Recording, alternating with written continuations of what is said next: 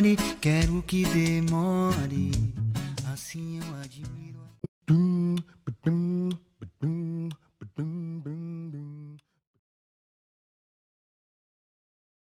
Olá, tudo bom com vocês? Eu sou o Jimmy e esse é mais um episódio do Quarentenados.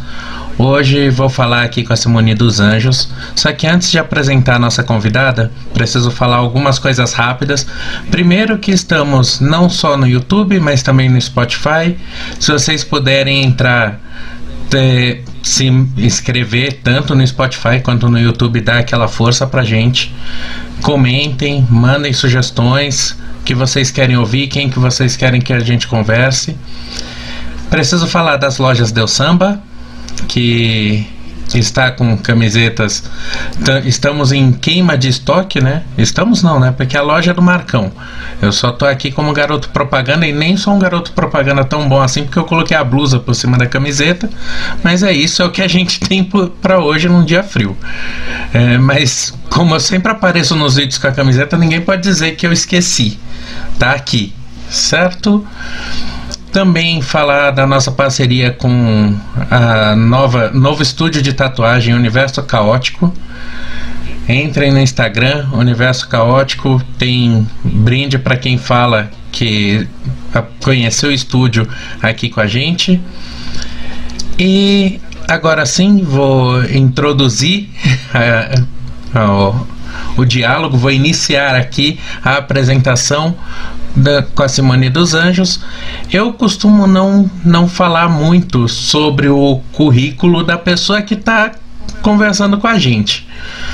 É, mas então eu vou falar como eu conheci a Simone dos Anjos, que nós temos uma amiga em comum que toda hora falava assim: é, Você precisa conhecer a Simone, Jimmy. Não, não é possível que você não conheça, porque ela também é da FEUSP, ela também fez. Uh, ela estava fazendo um mestrado lá na FEUSP, então em algum momento vocês devem conhecer, porque ela é muito legal, ela pensa que nem a gente. Eu falei, pô, mas eu não conheço, não conheço, me apresenta, né? E não nunca dava certo. Aí um dia por acaso a gente foi comer um churrasco, eis que tava lá a Simone e acabou que a gente nem conversou direito. Conversei muito mais com o Rodrigo no dia do que com a Simone que ficou conversando com a minha irmã, com a minha mãe ali. E, e passado um tempinho, eis que eu eis que eu descubro, vejo num num flyer que eu recebi a Simone como candidata à prefeitura de Osasco. Né? Foi uma surpresa muito agradável por tudo que eu já havia escutado da Simone e por tudo que me foi apresentado também depois. Então passo a palavra para Simone, para Simone, pode se apresentar, pode dizer quem você é para todos que nos escutarão. Oi, Dini, obrigada pelo convite, por participar dessa conversa aqui. E que saudade de aglomerar no sítio do Curió e da Érica. Né? Nossa. De poder ali sentar, jogar a conversa fora. Eu acho que a gente nunca percebeu, assim, o quão social a gente é, né? O, mais, o mais antissocial que a pessoa fala que ela seja, né? Que não gosta de sair, que não gosta de... A gente é. Né? A gente gosta de bater papo na padaria, a gente gosta de sair, a gente gosta de estar em contato com as pessoas, eu acho que esse é um momento muito duro, né? Então, por isso que esses espaços, assim, uh, digitais ficaram tão importantes para a gente se sentir um pouco mais perto, né? E, enfim, é, eu acho que a grande coisa que as pessoas chocam quando elas me conhecem é que eu sou uma pessoa evangélica. Eu sou uma mulher evangélica, né? Então, as pessoas falam, não, mas é, é impossível uma pessoa ser evangélica e ter as ideias que você tem, e, enfim, eu fui candidata a prefeita em Osasco pelo PSOL, partido que a gente também compartilha, né, Jimmy? É, eu acho que, que uma das coisas, né, eu, que me fizeram quem eu sou, sem dúvida, foi acessar o ensino público é, superior de qualidade, né? Então, é, eu tive uma socialização na infância bastante conservadora, né, bastante preconceituosa por conta de ser evangélica, né, principalmente com as religiões de matriz africanas, principalmente com as expressões populares de cultura, né, principalmente com o comportamento né, é, das pessoas em relação a vários temas, como sexo, como bebidas, enfim, uma, uma educação bastante conservadora, como de nascer, na minha país extremamente católico, tal como nós. Quando eu entrei na universidade, de fato, é, os meus olhos se abriram para a importância da defesa da, plurais, de sermos diferentes, temos é, religiões diferentes, mas não só. Nós somos corpos diferentes, né? Então, esse, esse acesso à universidade para mim foi um divisor de águas. Foi ali que eu percebi que eu tenho muito mais em comum com uma mãe de santo, com uma pessoa de terreiro, do que diferença. Porque nós estamos juntas na periferia, nós estamos juntas sem educação de qualidade, nós estamos juntas sem saúde, nós estamos juntas tomando o ônibus lotado. Enfim, nesse momento, nós estamos juntas numa pandemia é mal, é mal administrada pelo governo federal, que é um governo fascista, genocida. Né? Então, a cada 23 minutos, uma coisa que eu aprendi na universidade, né?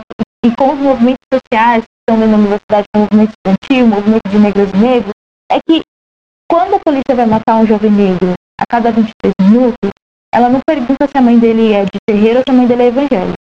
Ele olha a cor e atira. Né? Então, assim, eu estou falando aqui resumidamente, mas isso foi um longo processo de crise, um longo processo de, de, de pensar, nossa, né, tudo que eu acredito é ruim, é errado, né?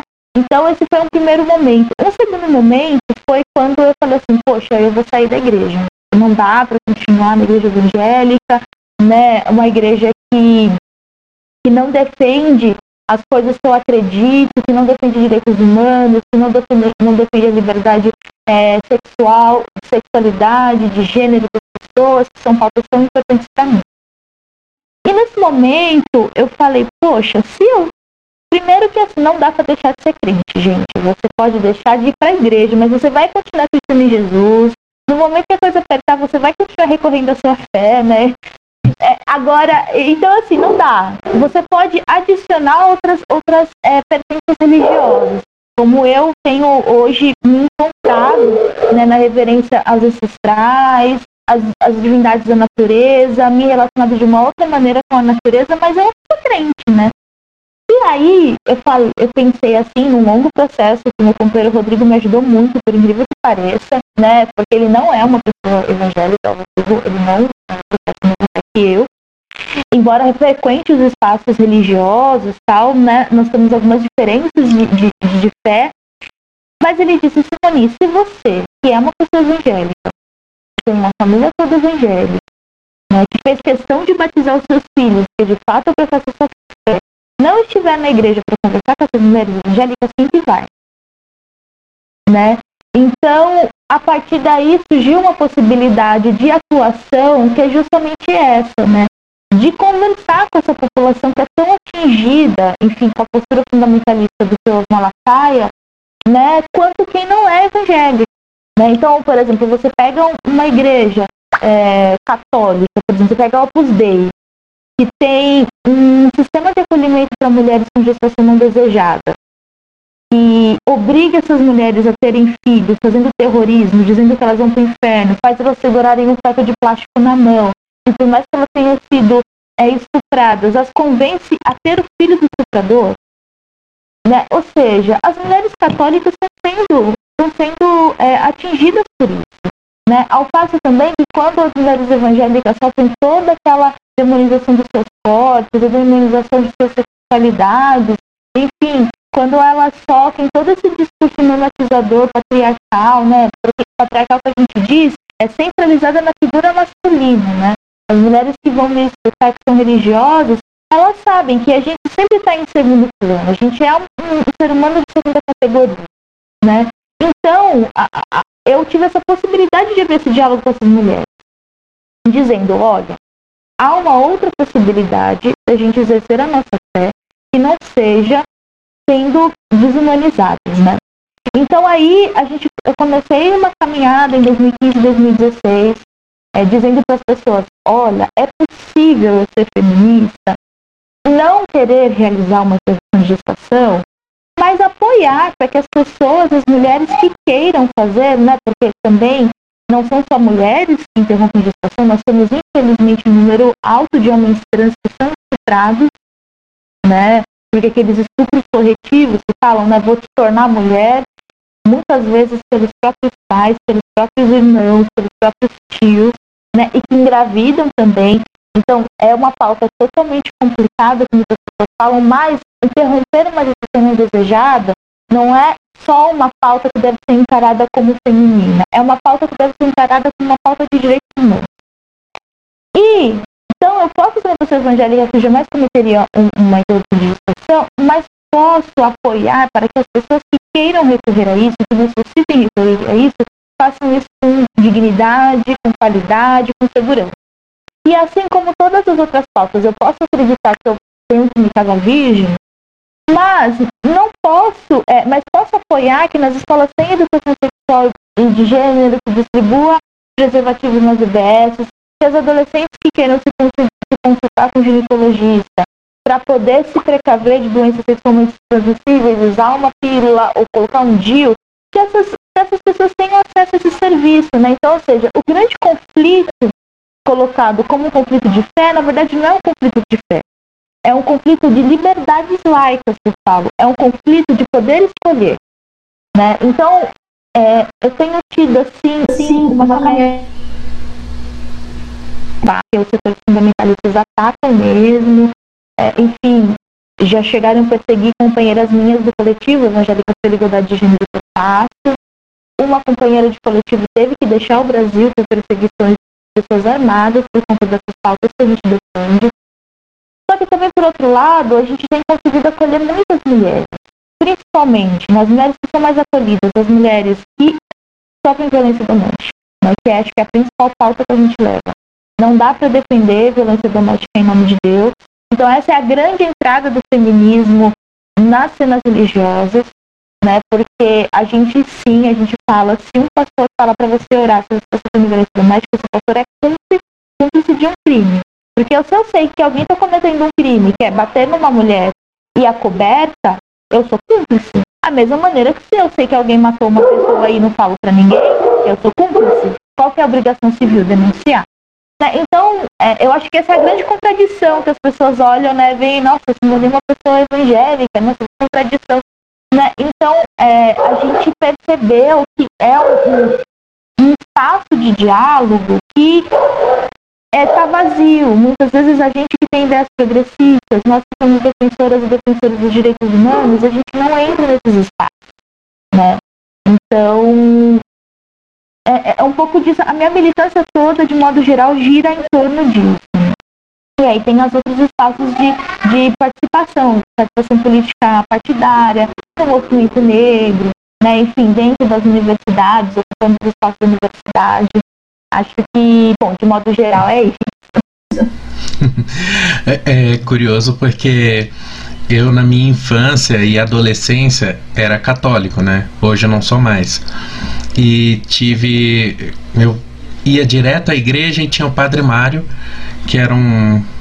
que era um cara sensacional e que me fazia ler. Eu ia ajudá-lo nas tarefas dentro da, dali da, da paróquia e aí ele me fazia ler algumas, alguns textos e questionava os sentimentos que eu tinha em relação ao mundo, né? Porque passei por várias coisas ali na, nesse momento da adolescência e dentre essas várias coisas que passei tinha uma, uma discriminação muito grande porque eu era de um bairro classe média, é, estudava numa escola classe média como bolsista e então, só que eu era eu era essa. Eu até falei no episódio passado que eu participei, eu era a goiaba na cesta de maçãs.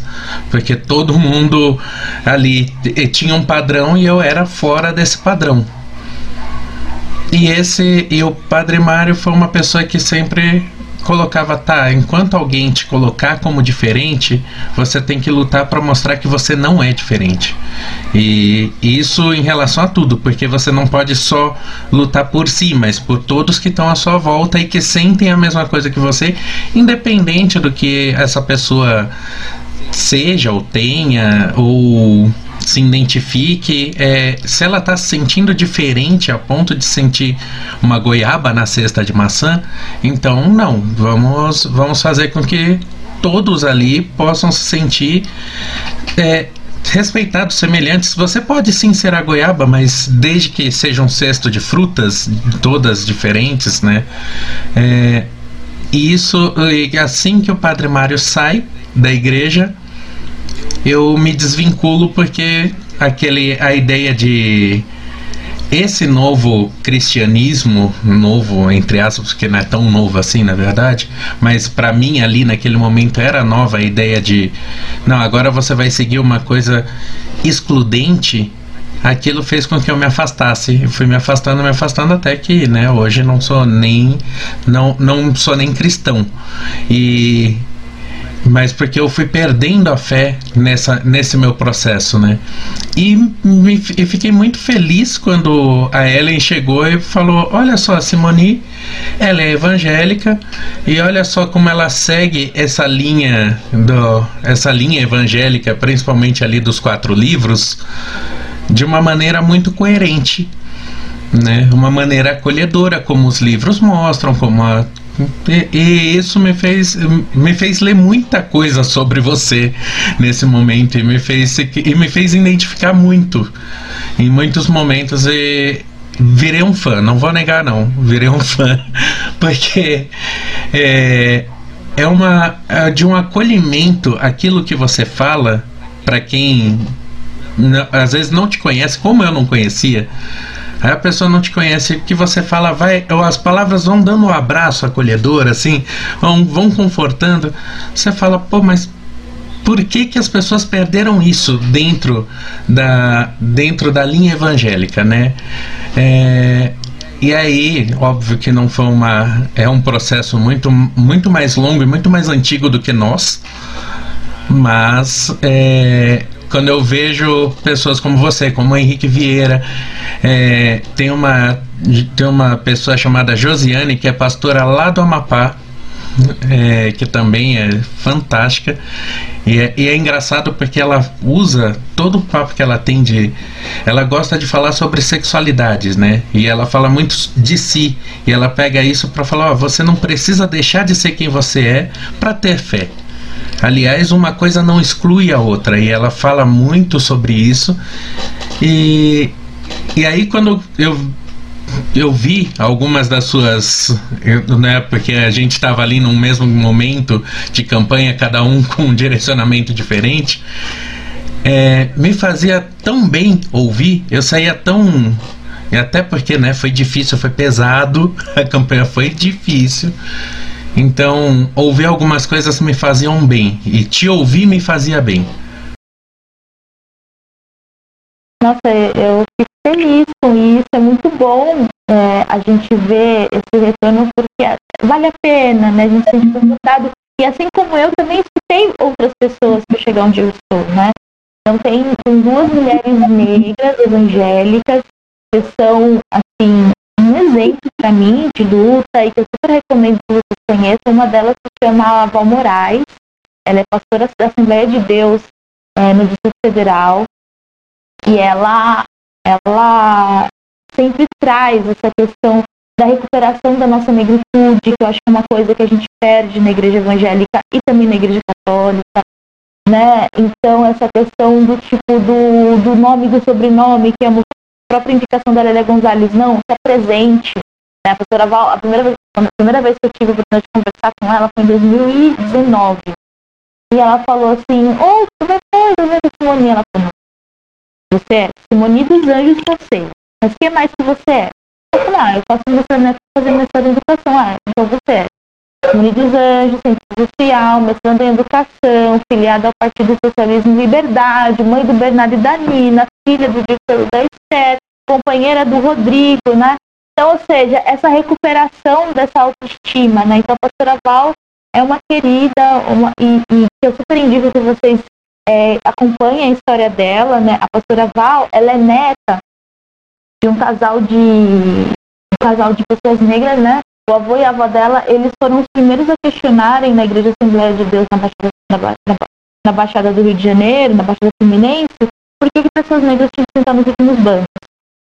E quando eles começaram a questionar demais, né, eles foram transferidos de igreja para uma congregação bem longe da, da, da, igreja original deles, né? Seja como uma forma de silenciamento. Eu posso até depois passar para você de minhas referências de uma dissertação que foi feita sobre os avós dela, né? Eu passo direitinho, que virou uma dissertação, uma pesquisa, um movimento de questionamento dos avós dela, né? Então, assim, foi muito legal saber dessa história. E a outra é a pastora Eliade, né? A pastora Eliade, ela é pastora de uma igreja metodista ali na Luz, é uma igreja aberta que acolhe pessoas imigrantes e refugiadas, que acolhe mulheres trans ali da região da Luz, que distribui alimento, distribui é, é, roupa, tem um espaço ali para as pessoas tomarem banho, se alimentarem. Né? Então ela é uma verdadeira discípula de Jesus no termo mais radical possível, né? de acolher as pessoas que estão à margem. Né? E a pastora Eliade, ela tem uma história que ela foi é, processada dentro da igreja metodista por bruxaria.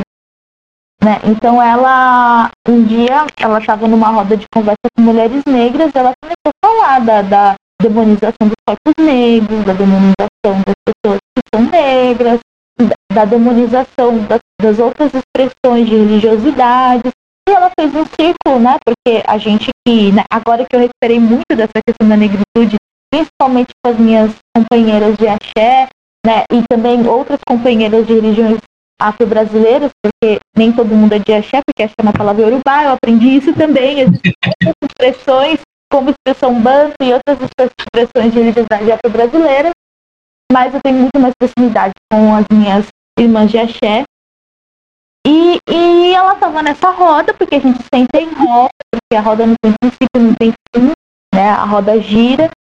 Sentada com essas mulheres, ela tinha trazido algumas estátuas, algum, alguns artesanatos de África, para, enfim, recuperar a questão da negritude. É importante recuperar a autoestima do povo negro no Brasil, né? E aí uma irmã da igreja que não era negra, tirou foto, mandou pro arcebispo da região e disse, ah, ele há de estar fazendo bruxaria, né? Ou, enfim, usou um termo pejorativo que chama macumba, a gente sabe que macumba é um instrumento musical, mas quando as pessoas querem, é, enfim, desfazer, enfim, ser preconceituosa com as religiosidades matrizes africanas usam isso. Então a Eliade foi processada por ter feito macumba da igreja. Resultado, ela perdeu o pastorado, que era a única fonte de renda dela, porque Eliade é uma teóloga, pastora, ou seja, ela sempre viveu disso, de ser pastora. E ela foi processada, perdeu, perdeu o pastorado, perdeu a igreja que ela estava pastoreando, ela morava na, nas dependências da igreja, então ela perdeu a casa, ela e a filha foram parar numa casa de aluguel, aliás, tendo que fazer faxina, né? Não que tenha nenhum problema em fazer faxina nessa questão, mas ela era uma pastora que fazia projetos sociais, ela teve que virou diarista para poder sustentar a filha, e ela entrou no Ministério do Trabalho com um processo dizendo é, todo, todo, todo esse preconceito que ela passou e ela ganhou. A Eliane a Eliane Brum, na época, ela escrevia na, na revista Época e ela fez uma, uma coluna sobre a Eliade. Então, a Eliade, ela tornou-se, assim, uma figura aqui em São Paulo de resistência ao racismo religioso dentro das igrejas evangélicas. Né? Porque, assim, se as pessoas católicas e evangélicas me escutam, vocês também sofrem racismo religioso quando nós somos tratados de maneiras diferentes dentro dos espaços religiosos. Entende? Existem várias manifestações de racismo religioso. Uma delas é quando uma menina de 9 anos é apedrejada porque ela está paramentada com as vestes da religião dela. Ou quando uma outra menina de 13 anos é retirada da mãe dela, a guarda dela é retirada da mãe dela porque a mãe dela está participando de um rito religioso. Né? Então, ou seja, quando eu batei os meus filhos e postei nas redes sociais as fotos, nenhum assistente social veio bater na minha porta querendo tirar a guarda dos meus filhos dizendo que eu não podia fazer aquilo com eles. Né? Ou quando tem um bar mitzvah de um menino judeu, Ninguém vai lá bater na porta, na porta da festa do marmita dizendo, olha, esse menino não pode mais ficar nessa família porque vocês estão impondo a eles uma religião. Mas quando é uma criança que tem uma família que professa uma fé de religião afro-brasileira, né, ou afro-ameríndia, como a gente também costuma falar, né, as pessoas pedem as guardas dos seus filhos, entende? Então, a, existe esse racismo religioso que é o mais evidente mas também existe uma religião nas igrejas, por exemplo, a diferença de tratamento. Né? Meninas que engravidam antes do casamento, se elas são brancas, elas têm um acolhimento. Se elas são negras, elas têm outro tratamento. Né? Então, provavelmente aquela menina negra que teve um filho, ela vai sair da igreja, ela nunca mais vai ter nenhum cargo, ela nunca mais vai ter alguma agência importante na igreja, ela vai ser deixada ali para para como uma, uma espécie de Jezabel a servir de exemplo negativo, né? E por mais que às vezes ela se case, enfim, aquela mancha que fica, né, na vida da, da menina negra é muito diferente da vida da menina branca. Isso é racismo religioso. Né? Quando as meninas negras assumem seus blacks, ou quando elas assumem suas tranças, ou assumem os seus dreads, né? Teve um caso na Zona Leste de São Paulo, na igreja Assembleia, que o pastor de público falou que a menina estava em pecado. Então ela tinha colocado trança, aquelas tranças rastapari, bem fininhas, assim, né? E aí, pastora Val Moraes, que eu já disse, saiu, se abalou lá de Brasília para São Paulo, foi na frente do pastor e disse é o seguinte, o senhor cometeu racismo e é crime. O senhor tem duas opções. Olha, filha, que legal. Momento ocupado. Gente, é amiga.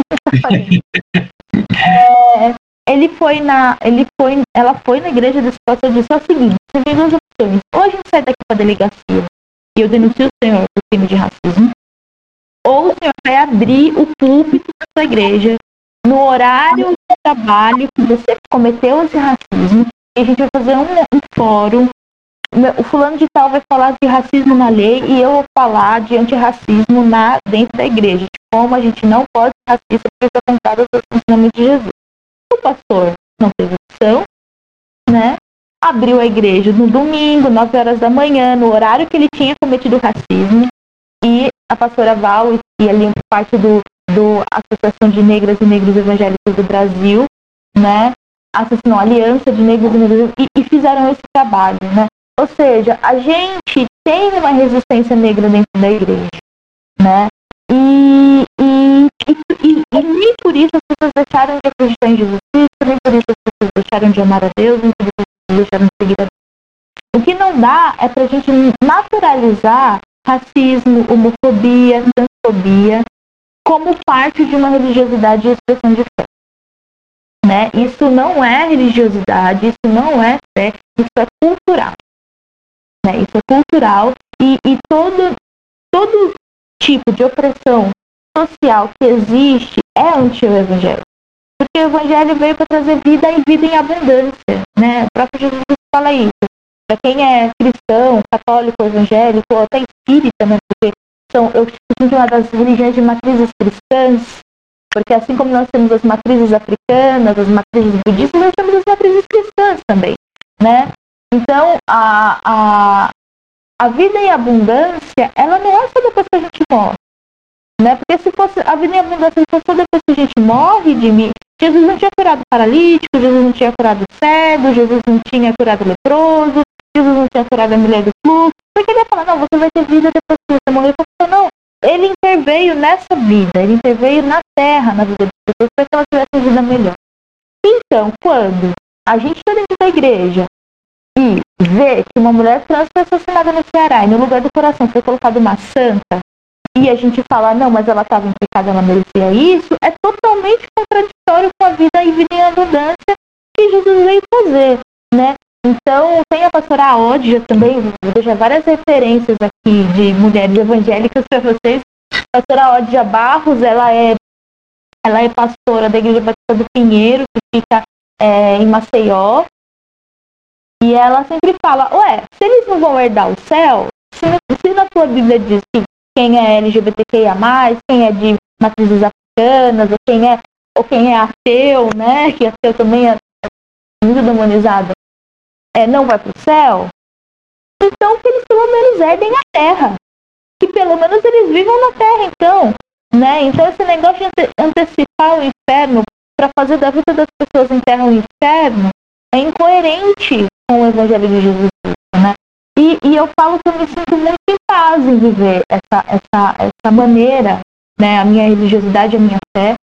E digo mais, assim, eu acredito que é, eu estou ali, né, dentro das, da, da, minha, da minha crença, honrando o nome de Jesus Cristo, honrando a religião que eu tenho, quando eu luto por justiça, por direitos humanos, quando a gente está lutando por vacina para as pessoas que não têm acesso à vacina, que não têm 25 mil reais para os Estados Unidos fazer turismo de vacina, né?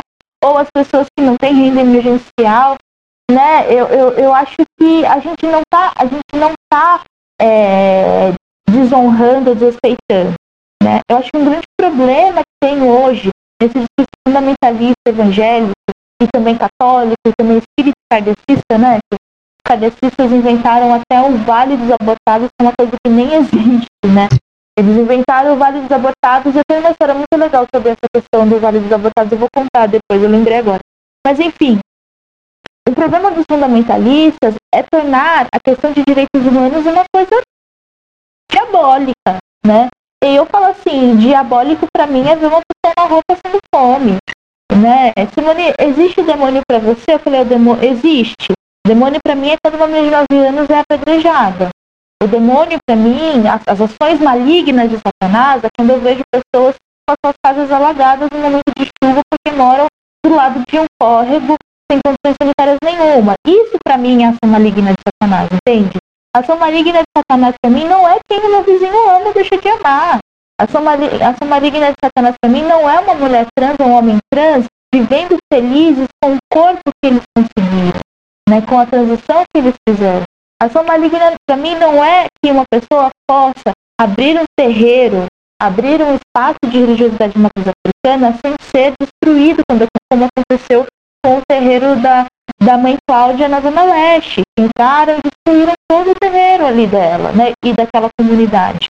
Então, isso é a ação maligna de Satanás, é as crianças negras morrendo por desnutrição, é o jovem negro morrendo a cada 23 minutos.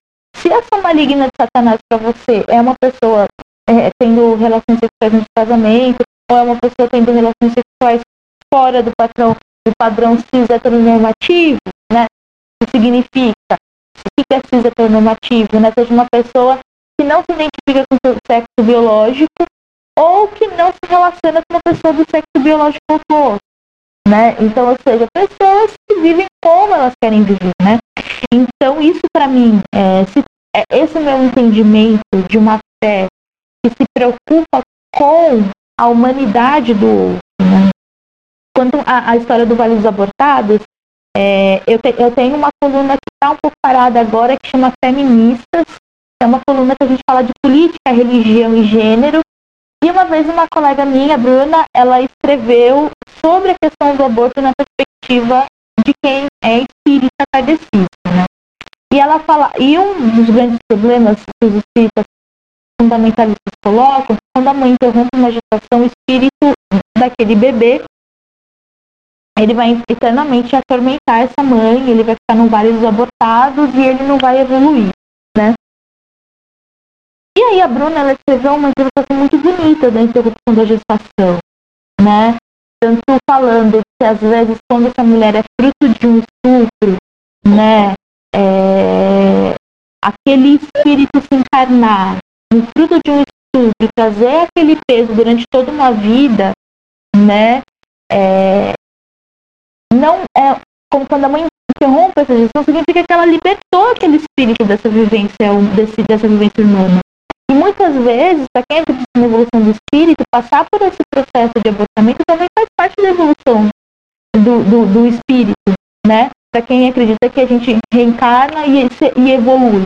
E ela fez uma análise muito bonita, dizendo que às vezes a relação daquele espírito com aquela mãe encarnada era essa relação dela decidir defender aquele filho, de ter o peso de ter um pai suprador, ou de ajudar aquele espírito a evoluir, sabendo que teve uma pessoa ali na Terra que cuidou para que ele não tivesse esse peso em vida, ou seja, ela deu uma outra interpretação. E uma colega minha leu o texto, eu sabia que ela era espírita e eu mandei para ela. E a gente trabalhava junto, né, porque eu estava trabalhando na, na, na ela bateu na minha porta chorando, no meio do expediente. Aí eu falei, nossa, o que aconteceu? Ela, esse texto seu aqui, esse texto seu aqui. Eu falei, não, aí eu falei, não, não, não é eu, foi a Bruna que escreveu pra, pra, pra coluna do jornal. Então, eu realizei a interrupção de um aborto. Eu fiz, eu fiz um aborto, eu interrompi a gestação e eu carrego esse peso há mais de 20 anos. É, tanto é que ela tem uma filha agora, né? Então isso é um grande tabu. Não nem toda pessoa que interrompe a gestação não quer ser mãe. As pessoas que interrompem a gestação é porque sabem que naquele momento elas não têm condições de criar uma criança e é uma responsabilidade ética que as mulheres têm com a vida. porque os homens não se importam em abandonar uma criança, né? Nós temos 6 milhões de crianças no Brasil sem registro dos seus pais, mas as mulheres se importam tanto com a vida daquelas crianças elas preferem interromper a gestação e muitas vezes carregarem uma culpa ao resto da vida e que aquela criança tenha uma vida e um sofrimento. Né? Então, ou seja, é uma responsabilidade ética que as mulheres têm com a vida. E ela falou assim, eu nunca consegui me perdoar, porque eu sempre ficava né, nessa angústia do espírito não evoluir, dessa criança, enfim, ter um problema, né? Deu, de eu achar que tudo que estava errado na minha vida era porque eu tinha feito isso, e quando eu li esse texto eu me perdoei. Né? E isso foi muito bonito, foi muito potente para mim. A gente tem uma amizade muito gostosa hoje, né? E, e o, que, o que isso significa? Isso significa que a religiosidade fundamentalista ela tem servido há séculos de opressão e culpa para as mulheres, né? E, e, opressão e culpa é o oposto de, de espiritualidade, porque a espiritualidade tem que trazer conforto, tem que trazer acolhimento, tem que força, não opressão e culpa, né? E, e aí, isso de várias né, experiências que eu tive de mulheres que passaram por é, crimes de moralidade, pecados de moralidade, vamos dizer assim, desde perder a virgindade antes do casamento, desde passar por uma, por, um, por uma traição, ou seja, delas traírem seus maridos, ou passarem qualquer tipo de coisa que se considera imoral, né? É, quando elas têm encontro com uma outra possibilidade de vivência da espiritualidade, a qualidade de vida delas muda muito. Né? Então eu acho que é, é, por exemplo, você tem que falar com uma mulher que ela pode se divorciar quando ela sofre violência doméstica, né? Tem um outro peso quando você chega de me falar para ela, olha, o seu corpo é corpo do Espírito Santo assim você está apanhando de seu marido, ele está cometendo crime contra o templo do Espírito Santo. É, além de ser crime na lei do homem, é crime na lei de Deus. Então você tem o dever de proteger o seu corpo, que é templo do Espírito Santo. Então você não está descumprindo, você não está pecando porque você está divorciando. Você está defendendo e protegendo o templo do corpo do, espírito, do seu corpo, que é o templo do Espírito Santo. E aí aquela mulher olha para você e começa a correr a lágrima, porque ela fala, nunca pensei nisso. Mas está escrito isso na Bíblia, que homens e mulheres são templo do Espírito Santo homens e mulheres são imagem e semelhança de Deus. Então, por que cargas d'água os homens acham que podem bater nas mulheres? Né? Então, quando você fala isso para aquela mulher, e aí ela fala, não, tem razão, vou considerar. Nem, nem todas as vezes que a gente acolhe assim, a gente consegue que essa mulher se divorcie. Mas quando ela fala, realmente, eu vou considerar isso que você trouxe, que você disse, né? É um outro é um outro patamar de espiritualidade, né? Então é isso, né? E sem dúvida nenhuma, Jimmy, as pessoas que usam a espiritualidade, a fé das pessoas para oprimir, para tirar vantagem política, para colocar culpa, elas têm poder né? Elas têm influência com isso, elas têm ganhos pessoais. E a gente sabe que no Evangelho de Jesus Cristo, né, Jesus Cristo fala, olha, o ganho pessoal tem que vir em segundo lugar e é totalmente o contrário. Então, quem está cometendo pecado? Né, se a gente fala a perspectiva do pecado, quem está cometendo pecado quando usa todo o aparato bíblico para oprimir as pessoas, né? Então, quando a gente vem com esse discurso, é, muita gente odeia a gente, né? muita gente odeia, quer atacar, quer perseguir, principalmente no, Rio de Janeiro, que tem um coletivo que chama uma frente evangélica pela legalização do aborto, que fazem acolhimento a mulheres que realizaram aborto e enfim, ficam deprimidas, ficam. Ou muitas vezes mulheres que foram estupradas e que a comunidade religiosa quer convencê-las de não ter um pé de gestação, quando esse coletivo acolhe e fala, olha, não, você tem direito a isso, né? Isso é uma escolha sua, é seu, né?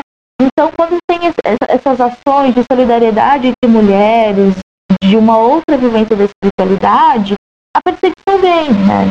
E aí acaba que muitas mulheres recuam, porque é pesado. É pesado, é muito pesado. Hum. Eu falei muito já. Não, achei ótimo, porque eu já tinha pensado em duas coisas que eu tinha curiosidade para perguntar e você respondeu. Uma sobre a culpabilização, né? Que a gente sempre ouve. É, ah, uma coisa que é muito.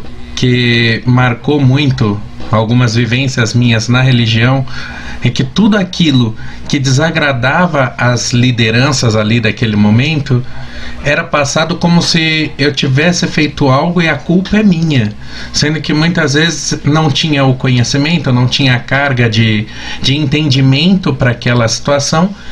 E, e essa culpabilização man, me manteve muitas vezes é, mal comigo mesmo, não sabendo lidar comigo mesmo. E, e óbvio que no meu caso ainda foi algo bem pequeno, mas tinha outras situações de mulheres que passavam por, por exclusão quando, por exemplo, tinha uma. O, os homens ali naquele momento podiam se relacionar com quem quisessem.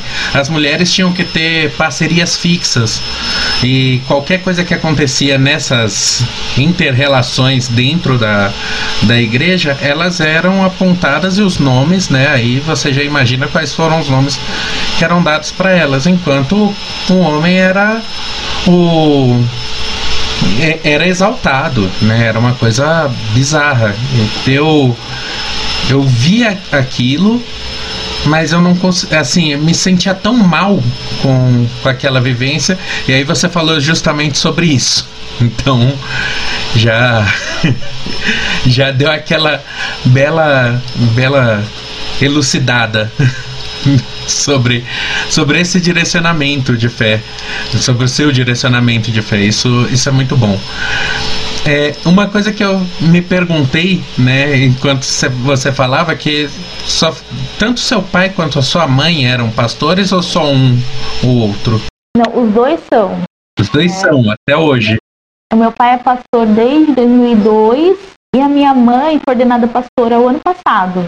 Ah, que né? legal. É, porque tem toda uma questão de gênero também quando se trata de ser pastor e pastora, né? A gente sabe que é uma, uma, um posto religioso ainda muito masculino, né? Então, quando a gente tem mulheres nesses lugares, a gente sabe que tem uma outro olhar, um, uma outra, é, um outro tipo de acolhimento, né? principalmente nas escolhas de, da administração do orçamento da igreja, né? Por exemplo, é, as igrejas não tinham berçário, as igrejas não tinham espaços adequados para as crianças, as igrejas, muitas igrejas também não tinham rampa, não tinham elevadores, acesso para as pessoas com dificuldade de mobilidade, ou para as pessoas idosas com dificuldade de andar. E, e, é impressionante que quanto mais feminina a igreja é, nas suas lideranças, mais acolhedora ela se torna né? Espaço é, para as mulheres estarem ali, por exemplo, amamentando seus filhos, inclusive a circulação das crianças dentro da igreja, né? Eu sempre fui uma pessoa que, favorável às crianças estarem dentro do culto, ah, mas as crianças atrapalham. Não, as crianças atrapalham, as são sociedade, né? E quando a gente impede as crianças de estarem na sociedade, a gente está impedindo as mães de estarem na sociedade. Né? Então, quando a gente impede que a, quando a gente acha que a mãe que tem um filho pequeno tem que ficar em casa cuidando do filho e não tem que trabalhar, ou que não tem que ir para a igreja, não tem que estudar, né, para que essa criança não atrapalhar as pessoas, a gente está, cerceando que ela não diz os seus direitos dela, né? Então essa é uma luta muito grande, porque em muitas igrejas evangélicas não tinha ordenação de pastoras. Ainda tem igrejas hoje conservadoras que não têm ordenação de pastoras como a própria igreja é, católica não ordena mulheres ao, ao, ao ofício de ser padre, né? Que no caso das mulheres existe madre, mas a madre é uma posição inferiorizada. Ela não tem os mesmos direitos é, que, um padre tem, né?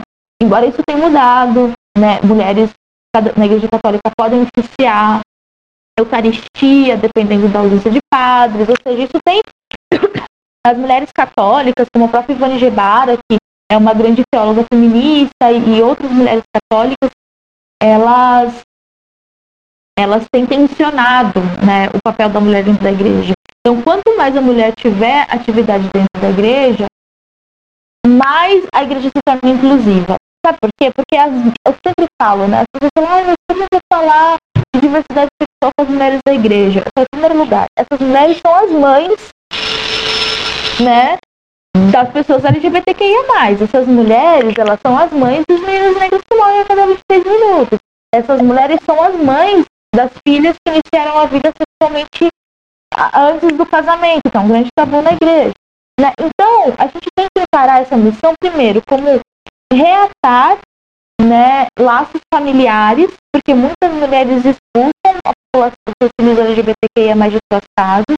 Elas sofrem porque tipo, seus filhos e os filhos sofrem porque foram expulsos. Então, a gente está fazendo primeiro, a gente tem que trabalhar o reatar dos laços. Né? Porque, gente, nós temos de mulheres católicas evangélicas no Brasil, é, negras, né, são contadas mulheres brancas, são 44 milhões.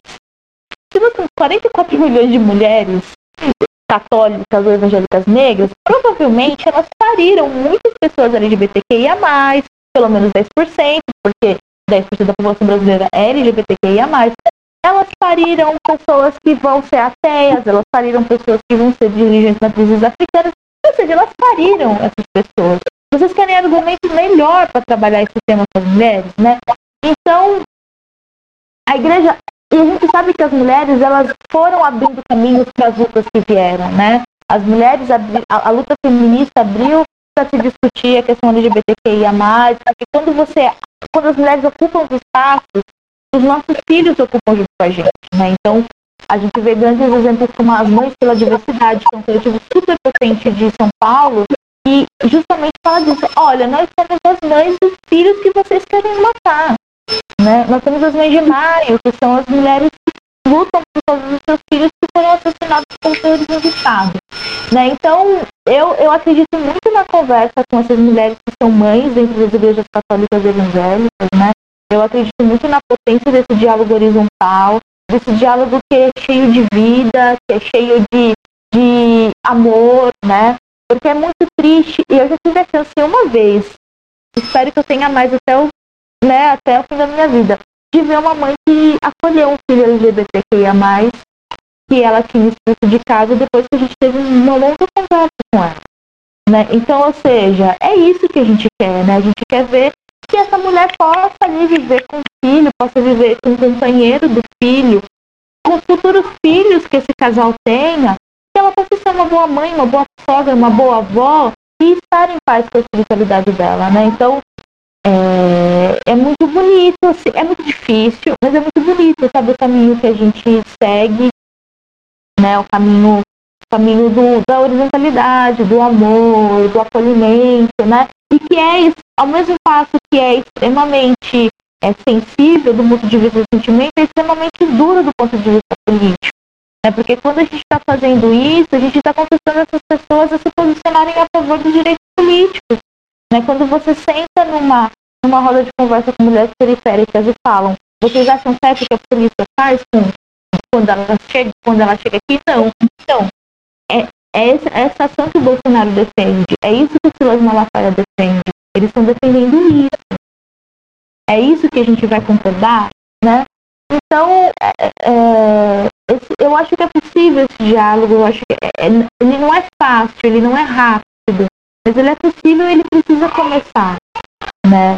Então, e, quando, e, muitas vezes mulheres assim, é, de muito assim, senhoras mesmo, 65, 70 anos, elas é, perguntam coisas mas o que é clitóris, o que é orgasmo, o que é... Então, ou seja, olha só, o que a igreja está roubando dessas mulheres, principalmente na sexualidade. Né? É, é, então a gente luta para que a, as próximas gerações não tenham que passar por isso. Não tenham que passar por todo esse peso, não tenham que passar. Isso é extremamente político, isso é extremamente se posicionar, isso, é, e isso também é, é ser fora Bolsonaro, isso é a favor dos direitos humanos, mas com um diálogo horizontal que possa ser acolhido por essa população religiosa né, entender que a gente está do mesmo lado, que a gente está do mesmo time, por mais que a gente tenha escolhas de vida diferentes. Né? Então, na verdade, eu acho que tem que ser apresentada para a população hoje é, religiosa no Brasil é que não se trata de trocar um peso por outro peso. Se trata de tirar o peso e possibilitar que as pessoas escolham, desde se vão ter pé de gestação, desde se vão ou não professar uma fé, que possam se casar é, no casamento igualitário, que possam, enfim, ter uma possibilidade de direitos que são negados porque elas não, não se comportam como uma moralidade de uma única religião quer.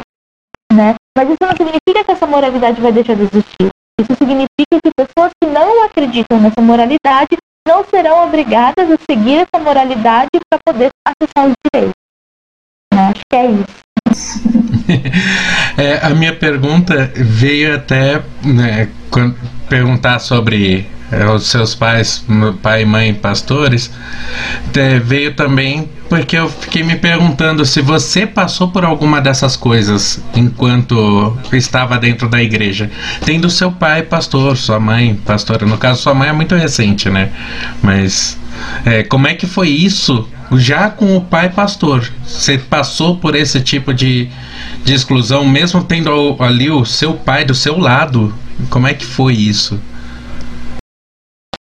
Olha, eu passei os conflitos internos entre mim e minha família é, não foram poucos, foram muitos, né? Eu acho que esse é um grande desafio estar entre né, na família e você se embater com a família é muito difícil, mas não é impossível, tá? Hoje a gente, a gente tem um equilíbrio muito bom em relação às, às crenças conservadoras e os meus posicionamentos.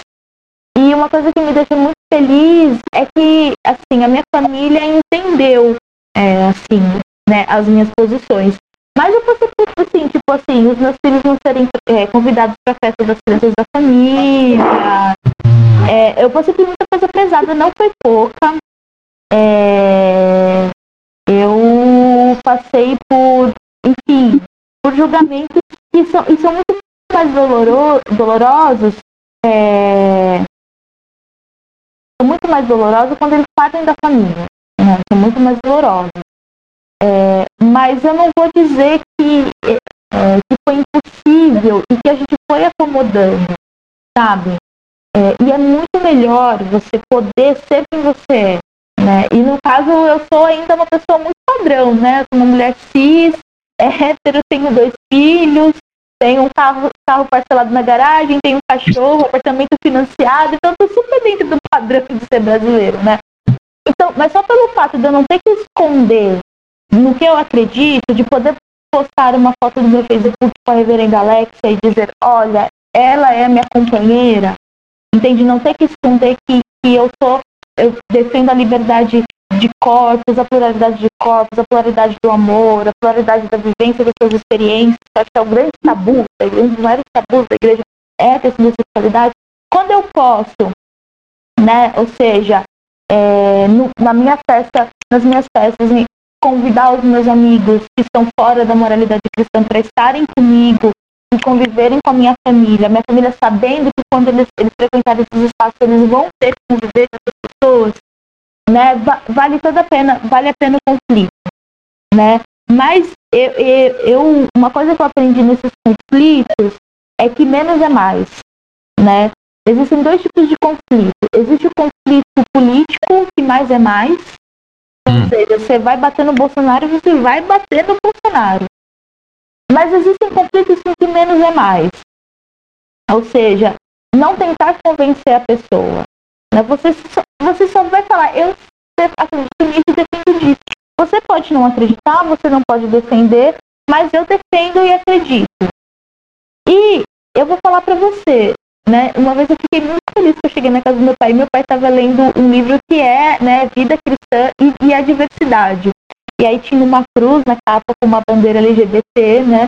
Aí meu pai falou assim, nossa, eu preciso aprender mais sobre isso, né? Porque não vou falar que ele deixou de achar que é um pecado, não vou dizer isso, mas ele falou, eu preciso saber acolher essas pessoas, né? Então, ou seja, é, ver hoje pastores na minha, na minha igreja, que é terceira independente, que chamam uma mulher trans pelo feminino, entendeu? Por mais que eles acreditem que aquela pessoa está em pecado, por mais que eles acreditem que aquela pessoa não, não, não, é, não vai para o céu, Mas só deles respeitarem o nome social, só deles deixarem aquela pessoa entrar dentro da igreja, entende? Estar sentada ali, né? Já é um ganho enorme. Porque é o que acontece. O que você pensa, você vai continuar pensando. O único dever que você tem é de que, se você falar que a igreja é um espaço público, onde todas e todos os coisas podem estar, então ela seja um espaço público. Né? Então tem um caso bastante emblemático aqui em Osasco, de uma igreja nossa que fica perto da Autonomistas, né?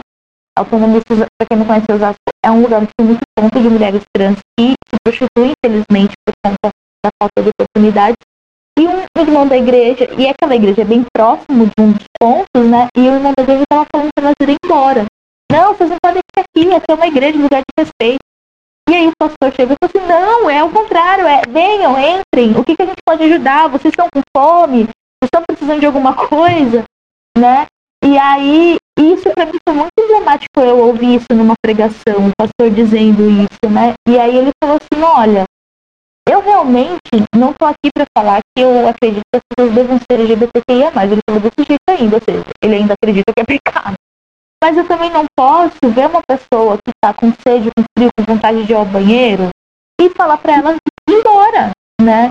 Então, eu, eu acredito que, que, que, nesses casos o menos é mais, entende? Então, nesse caso, esse, esse pastor que ele fez, ele não falou para aquela pessoa, não rezou a cartilha dos direitos naturais da pessoa, ele falou assim, olha, é uma pessoa que está com sede, é uma pessoa que está com frio. Aquela pessoa, então, vai ser bem acolhida aqui, né? Então, eu acredito muito nisso, né? E, e, e, aí eu aprendi que em alguns casos o menos é mais. E um momento que é muito evidente que essas diferenças de pensamento não importa no momento da morte, né? Infelizmente, né? Então, ou seja, você passar pela experiência do luto, perder alguém, é, é um grande momento que a família, que tem uma pessoa que diverge do padrão, ou de pensamento, ou de sexualidade, de gênero, é um momento de reflexão, né? E, infelizmente, muitas famílias só conseguem recompor os laços quando passam por essas perdas, né? né? E eu tenho experiências pessoais de reatar laços com familiares que, enfim, me chamavam de abortista, gaysista, feminazi e tal, no momento do luto, no momento do sofrimento, né? Então é isso, assim, dificuldades tem, assim, posso dizer, eu faço que tem dificuldades, também tem muita coisa boa, muitas flores no caminho, muitas experiências Ah, muito bom, muito bom ouvir isso, porque dá um, dá um calorzinho no coração, né? Dá uma esperança. E estamos precisando de esperança. Eu, uma vez, mudando um pouco de assunto, é, tive uma, uma namorada que ela frequentava a Mundial, a Igreja Mundial. E era numa época em que essa igreja tinha lá um canal só para ela. Era 24 horas por dia quase de programação. Acho que tinha só umas três ou quatro coisas que não eram da, da igreja. E, e o resto era só só os cultos um atrás do outro, gravado ao vivo. Uhum. É, e uma vez eu acabei indo com ela, né, na Igreja Mundial. Nessa que eu fui, assim, tudo que aconteceu ali era o que, o que passava na TV. Eu já sabia mais ou menos como é que era, mas o que me assustou é que era um ano eleitoral. E assim que chega no final da, da transmissão da TV, eles cortam a transmissão e aí para aquelas, acho que cabem umas mil pessoas ali na, na sede principal deles no Brás, o o pastor lá da, da Mundial, o Valdemiro, chama um, um outro pastor e começa a fazer propaganda dele ali no meio da igreja, falando: Ó, é, agora que a transmissão acabou, como não pode por conta da, da lei eleitoral, então vou apresentar aqui o nosso companheiro, pastor, eu não lembro qual era o nome e ele vai sair candidato agora e a gente tem que votar nas pessoas de Deus. E, e, aí ele chegou e fez uma propaganda gigante. É, e as pessoas estavam tão imbuídas ali daquele momento de fé de, delas que, e, inclusive, tem um momento que, para mim, que nunca tinha visto até então, foi meio foi meio impactante vendo ao vivo, que é o momento que ele fala para as pessoas orarem e elas oram todas gritando individualmente. Então vira uma gritaria generalizada, mas que não tem, você não consegue entender ninguém ao mesmo tempo. Você nota que as pessoas estão desesperadas real, né? Porque estão muito dentro daquele movimento. Então essas pessoas já estão dominadas ali, já estão todas muito qualquer narrativa que colocarem nelas ali, elas vão comprar. E aí chega o Valdemiro no final e apresenta esse pastor como candidato. Aquilo para mim foi chocante num nível, bom, que a relação demorou mais dois meses e acabou, né? Mas foi uma coisa bem, bem chocante. Eu não, não consegui ficar bem com aquilo. É, então, é, esse é um dos grandes problemas, né? Essa narrativa do eles e nós, ela é um problema da esquerda e é um problema também das igrejas, né? Ou seja, eles e nós. Se a gente não votar numa pessoa de Deus, a gente não vai ser representado. Tá? Mas peraí, aquela pessoa não vai estar lá para defender a religião, aquela pessoa vai estar para defender direitos que são de quem é religioso e de quem não é religioso. Né? Então, ou seja, a subversão do, da papel, do papel do deputado, do papel do senador, do papel do governador, do presidente é muito grande. Né? E, é, e, e, aí, isso que dá. Porque a religião, esse momento né, da oração, tal, é um momento de libertação psíquica mesmo. É um momento que aquela pessoa vai pegar todo o sofrimento que ela teve durante a semana e vai depositar ali, naquele ritual. Né? Então, é um momento que, quando a pessoa está numa geração, ela está falando, geralmente as pessoas estão lá colocando os problemas, mas também elas estão colocando as alegrias que elas tiveram, o emprego que elas conseguiram, um filho que está no vestibular, uma pessoa que estava doente curou. Então você pega esse momento de alta sensibilidade da pessoa psicológica, disposição psicológica, porque isso é um problema. As pessoas não vão para a igreja cheia de carapaz. As pessoas vão para a igreja expostas. E direcionam justamente, olha, essa pessoa aqui, ela vai fazer a vontade de Deus, né? Então, é um, por isso que é crime, crime eleitoral, né? Isso de usar o público para fazer propaganda política. Porque é justamente assim como usar os espaços públicos, porque as pessoas vão se associar, associar diretamente aquele espaço àquela pessoa. Então a pessoa vai falar, não, se eu quero, então, vai um político na creche e ele fala que vai defender aquela creche. Aí a pessoa vai falar assim, nossa, se eu quero que a creche continue, eu preciso votar nele. Assim como a pessoa que está na igreja e fala, se eu quero que esse espaço continue, eu vou votar nessa pessoa. Né? Então, é, é extremamente canalha, é extremamente de mau uso isso. Né? Então, por isso que se alguma pessoa aqui que, que veja isso, você pode denunciar anonima, anonimamente é, isso que está acontecendo, né? Pode denunciar anonimamente essa, essa situação. Mas enfim, eu, eu fico decepcionada com isso, né? Porque, eu, porque é, você aproveitar da fragilidade das pessoas para ter ganho capital, capital político, né? E a gente sabe que aquela representante que está em cima, ele não vai defender o, o, os interesses do coletivo da igreja. Ele vai defender o interesse de algumas pessoas que estão na liderança da igreja. Né? Ou seja, sei lá, vai melhorar a rua do pastor, colocar iluminação na rua que o pastor mora, ou melhorar a iluminação na rua da igreja. Esse tipo de troca de favor que é muito pouco em relação a um papel que uma, uma pessoa do legislativo tem, né? Acho que, que é decepcionante. Eu fico bem decepcionada com esse tipo de, de atitude, assim.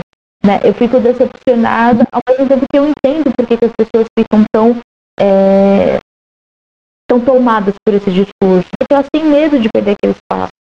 Elas têm medo de perder o único espaço, às vezes que elas são chamadas pelo nome, o único espaço que comemora o aniversário delas. Então, assim, é muito terrível isso, né? É, eu acho que é, tem a importância do Estado laico, né? E que eu sou defensora do Estado laico, assim, muito, muito, muito.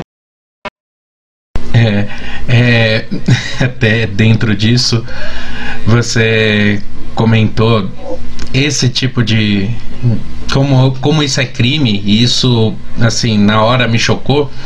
Minha intenção é que na época eu não tinha nenhum celular, porque o meu celular ainda estava quebrado.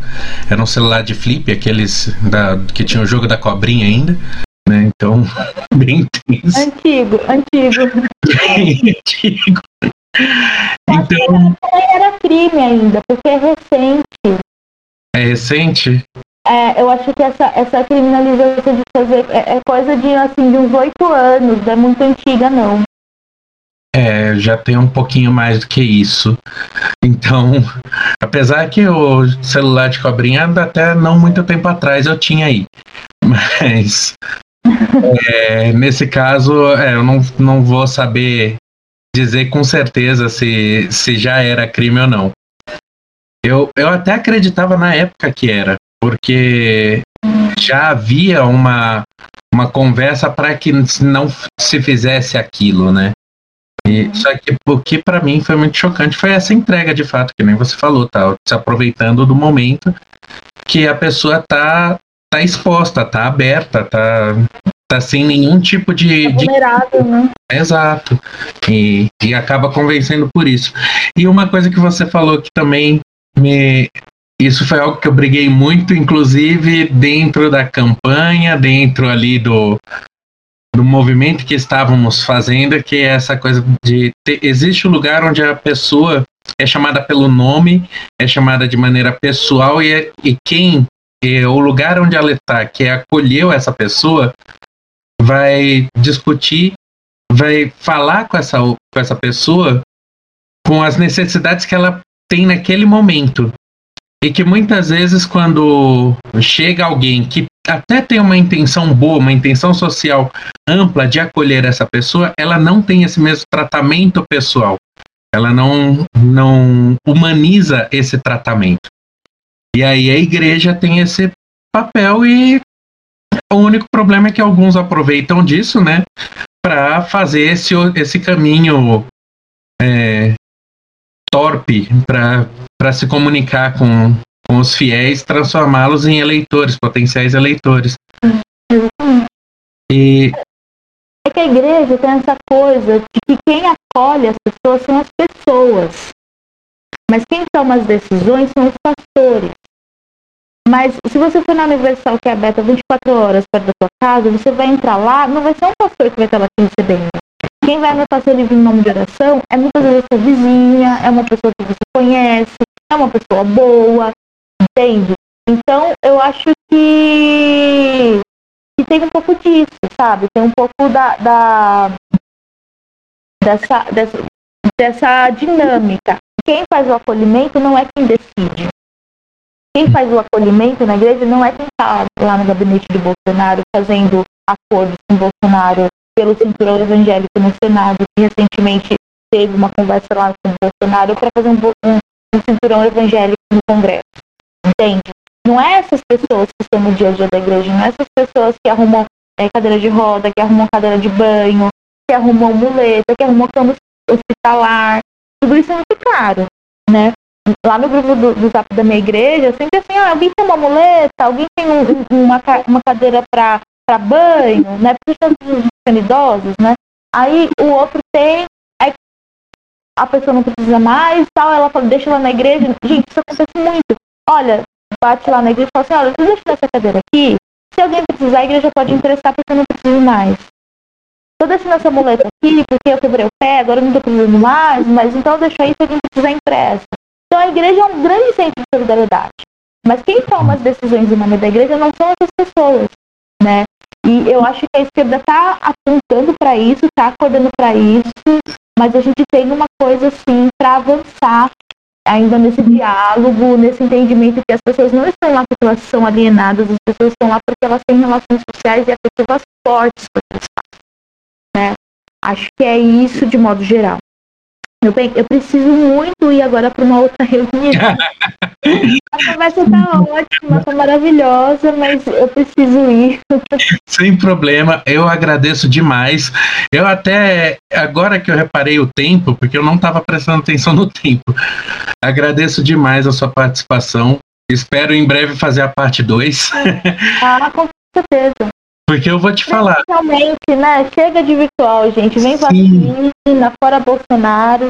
E uma coisa até que eu estava falando para o pessoal do grupo é que a gente precisa utilizar a mesa, que nós temos um estúdiozinho que nós queremos levar as pessoas para lá, e a gente tem a mesa que é para apoiar não só é, para quem é de bebida, para apoiar sua cerveja, quem é de suco apoiar seu suco, mas também para poder dar uns tapas na mesa. Gosta? É legal. Sim. Colocar extravasar a raiva, né? Ó, foi uma delícia a conversa. Obrigada, Jimmy, pelo. Enfim, é, depois que comecei muito ativa no partido, esse espaço de falar o lado mais humanizado da Simone pouco existe, né? Porque a gente sempre está falando de política, a gente sempre está falando disso, daquilo. Mas é importante as pessoas conhecerem quem está por trás daquela pauta, né? Que é uma Exato. pessoa que passou por conflito familiar, por conta da política, das em, relação à religiosidade, por todos esses conflitos, né? E, enfim, eu, eu, sempre falo pro Rodrigo que a vida é um eterno resolver de problemas. Dia que você não tiver problema resolver, significa que você já passou para outro plano e não está mais aqui, né?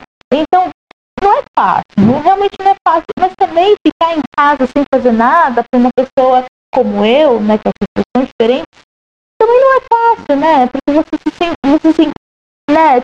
Eu fui para política, mas tem pessoas que trabalham acolhendo animais de rua, tem pessoas que trabalham com acolhimento da própria rua, tem pessoas que trabalham com, com cooperativas de trabalho artesanal, como Pequenas, as mulheres que fazem um trabalho lindo de economia solidária, né? E que falam, ah, eu não estou falando de política, falando...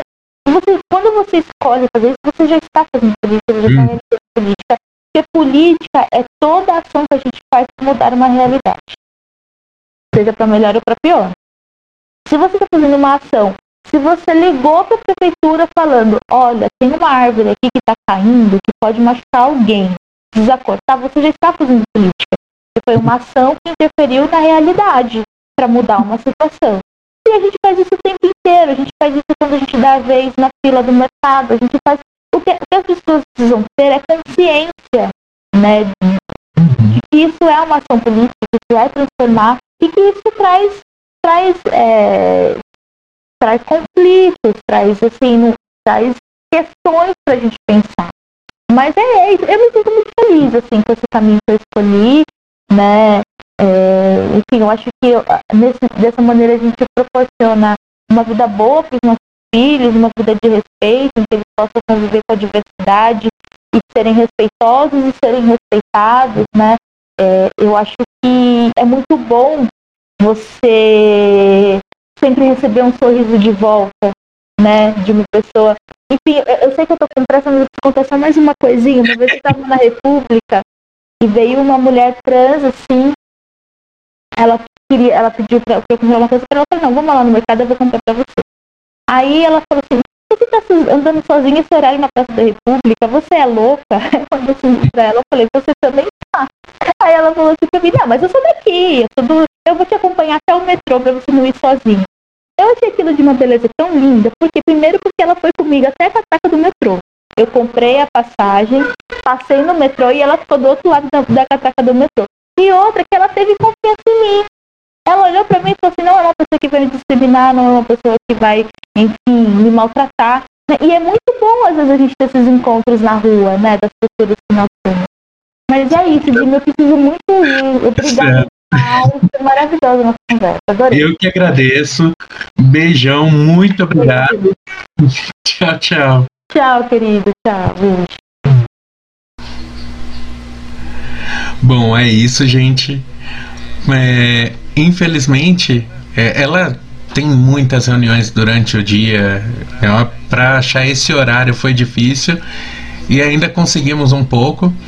Tem muita coisa que acabei não perguntando, porque queria falar mais sobre o lado humano mesmo, sobre a vivência dela.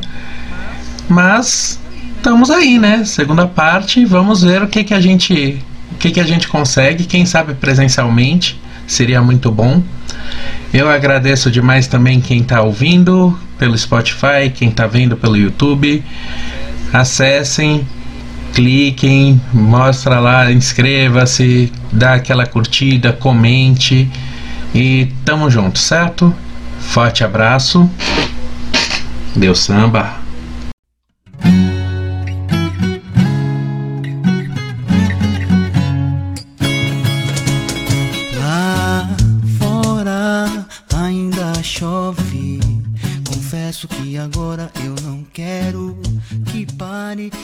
Que demore.